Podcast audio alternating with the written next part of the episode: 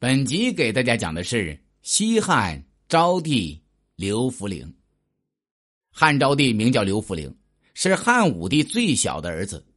他幼年即位，亲政时间不长，没有做出太大的成绩。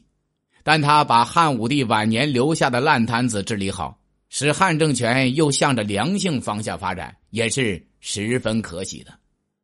刘弗陵是汉武帝刘彻的幼子，他出生时。武帝已经六十二岁了。刘弗陵的母亲姓赵，是个传奇的人物。据说他从出生就双拳紧握，无法松开。十几岁了还是这样。汉武帝巡游河间国，听说此事，有些好奇，就让随侍的地方官把他带到跟前。武帝拉住他的手，轻轻一掰，他的两只手竟然就伸开了。武帝十分高兴，认为他与自己有缘。又见她年轻貌美，就带回宫中，称为全夫人。武帝对这位全夫人十分宠爱，封她为婕妤。这个妃嫔名号是武帝自创的，地位仅次于皇后。不久，武帝又让她入住钩弋宫，从此称其为钩弋夫人。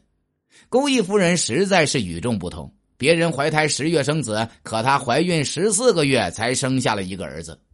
这件奇事引得宫中流言漫天飞，可武帝很高兴。他说：“昔日上古贤君尧帝也是怀胎十四月生下的，想不到我的儿子也是如此。”他甚至还将钩弋夫人产子的那扇宫门命名为尧母门。武帝为这个孩子起名福陵，对他十分疼爱。武帝一生女人多，子女也多。不过，他最喜欢的还是小儿子福陵，常常带在身边。福陵自幼聪明伶俐、健康活泼，给晚年的武帝带来了很多天伦之乐。他经常对身边的大臣说：“这个儿子最像朕了。”武帝晚年经历了巫蛊之祸后，皇后卫子夫所生的太子刘据惨死，立继承人的问题重新摆在了他的面前。武帝儿子虽然不少，但他看上眼的不多。经过慎重考虑，他决定立福陵为太子。他相信这个像尧帝一样孕育十四个月才出世的小家伙一定会做出一番大业。武帝在考虑皇权问题时是睿智而冷血的。为了防止子幼母壮、外戚专权的吕后事件发生，他无情的赐死了自己十分宠爱的钩弋夫人。后元二年，公元前八十七年，武帝病逝，八岁的刘弗陵即位，即汉昭帝。刘弗陵幼年即位，自然无法亲政。不过他实在是幸运的，有一个伟大的父亲为他铺好了所有的路。武帝对这个幼子的确费尽了心思，他不仅为刘弗陵消除了太后专权的隐患，还选好了几位肱骨之臣辅政，大司马霍光。御史大夫桑弘羊等共同辅政，其中霍光总领朝政大权。刘弗陵从父亲手中接手的大汉政权其实是个烂摊子。武帝虽然英雄一生，但晚年犯下不少错误，穷兵黩武、大兴土木、巫蛊之祸，都给社会带来了严重的危害。虽然他后来下罪己诏，坦诚失误，并尽力弥补，可他一年后就死了。很多事情还根本没来得及做。刘弗陵当上皇帝，首先要做的就是补救石壁，重整大汉江山。这些事情都是由霍光等人完成的。霍光继续汉朝前几代皇帝的休养生息政策，重视农业生产，进一步轻徭薄赋。这些措施很有效的缓和了尖锐的社会矛盾，促进了经济的发展。刘弗陵虽然年幼。却很有才干，他在治国上很有见识的。霍光施政并不顺利，与他一同为辅政大臣的御史大夫桑弘羊是个著名的经济学家。他在武帝时策划了盐、铁、酒等收归国营的大事，也习惯于武帝那种好大喜功的做法，所以就强烈反对霍光改变治国政策。于是，在始元六年。公元前八十一年，朝廷召开了著名的盐铁会议，讨论如何治国。此时十四岁的刘弗陵刚刚亲政，他明确支持霍光的政策，与民休息的方针得以继续实施，西汉经济又逐渐恢复了生机。昭帝的皇位能坐稳，也得感谢老父亲武帝为他留下的辅政大臣霍光。武帝去世前，曾派人送了一幅周公相成王的画给霍光，郑重托付之意已经蕴含其间。霍光对昭帝忠心耿耿，他位高权重，却从不专权跋扈。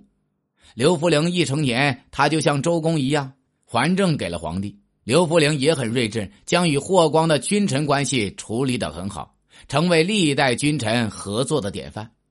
早在刘弗陵即位时，他的兄长燕王刘旦就心有不甘，一直想夺位。为了除掉辅政大臣霍光，燕王与霍光的政治死敌上官桀勾结。密谋造反，在盐铁会议上落败的御史大夫桑弘羊对霍光心怀怨恨，后来也投入了燕王等人的阵营。他们商议先除掉霍光，再废了昭帝，拥立燕王。元凤元年（公元前八十年），霍光出京检阅御林军，把一个校尉调到自己府上做事。上官桀等人就以此为借口，趁着霍光暮休日，以燕王的名义上书昭帝。诬陷霍光出京阅军，违制使用天子仪仗，还勾结将士试图谋反。霍光得知被人弹劾，不敢上朝。昭帝却把他召来，不等他下跪请罪，就赶紧说：“大将军，快快请起！朕知道上书是假的。”霍光又惊又喜，赶紧问他是如何知道的。小皇帝很自信的说。你出京阅兵、调动校尉，都是最近几天的事情，而燕王远居北方，哪能这么快就得到消息呢？再则，将军你手握重兵，若要谋反，何须区区一校尉呢？霍光对此感激涕零，而刘弗陵十五岁就能如此识人，可见他确实非常人能比。上官桀等人见此计不成，就干脆密谋刺杀霍光。他们把地点选在刘福陵的姐姐鄂邑公主府上。鄂邑公主在福陵丧母即位后，就入宫抚养福陵，姐弟关系亲密。可她后来向皇帝给自己的情夫求官被拒，就怀恨在心了，正好被上官桀等人利用上。不过他们的阴谋泄露，昭帝与霍光相互信任，他们共同平定了政变阴谋，处死了上官桀等人。燕王和鄂邑公主也畏罪自杀，西汉王朝再次稳定下来。昭帝在霍光的辅佐下，将国家治理得平稳安定，经济有了很大的发展，为后来的中兴打下了很好的基础。可惜刘弗陵天生命薄，元平元年（公元前七十四年四月）就暴病身亡了，年仅二十一岁，没有留下子嗣。他在位十三年，死后葬于平陵。平陵今陕西咸阳西北，谥号孝昭皇帝。昭乃政治清明、政绩显著之意，这也是他短暂一生的最好写照。本集已经讲完，下集讲的是昌邑王刘贺。